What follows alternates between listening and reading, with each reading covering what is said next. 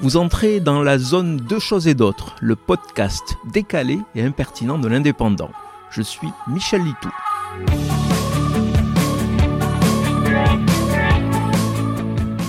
L'avantage de la crise énergétique après la crise sanitaire, c'est qu'elle prend toute la place dans l'actualité. Conséquence de nombreux scandales ou affaires judiciaires qui d'ordinaire auraient fait les gros titres passent complètement inaperçus. Qui, par exemple, sait que Valérie Pécresse est suspectée de détournement de fonds dans le financement de sa campagne électorale de la dernière présidentielle. À part les écolos qui ont dénoncé les faits à la justice, personne n'est au courant. Vous me direz, la majorité des Français ne savent même plus qui est Valérie Pécresse.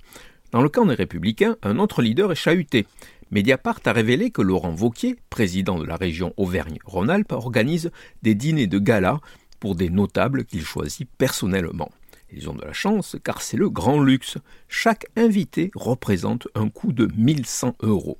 S'il payait de sa poche, personne n'aurait rien à redire, mais ce sont les contribuables de la région qui financent ces agapes au coût exorbitant. Or, dans le même temps, Laurent Vauquier a décidé officiellement pour ménager les finances locales de retirer de nombreuses subventions au Festival de littérature de la vaste région.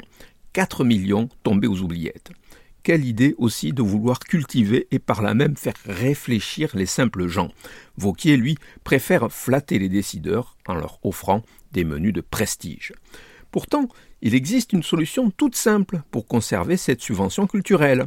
On en a eu l'exemple récemment quand le président d'un festival local a rejoint très officiellement l'équipe municipale de la ville qui finance en partie sa manifestation. Dans les deux cas, cela s'apparente à manger à tous les râteliers. Vous venez d'écouter Deux choses et d'autres. Je suis Michel Litou. Si ce podcast vous a plu, retrouvez ma chronique tous les jours dans l'Indépendant. À demain!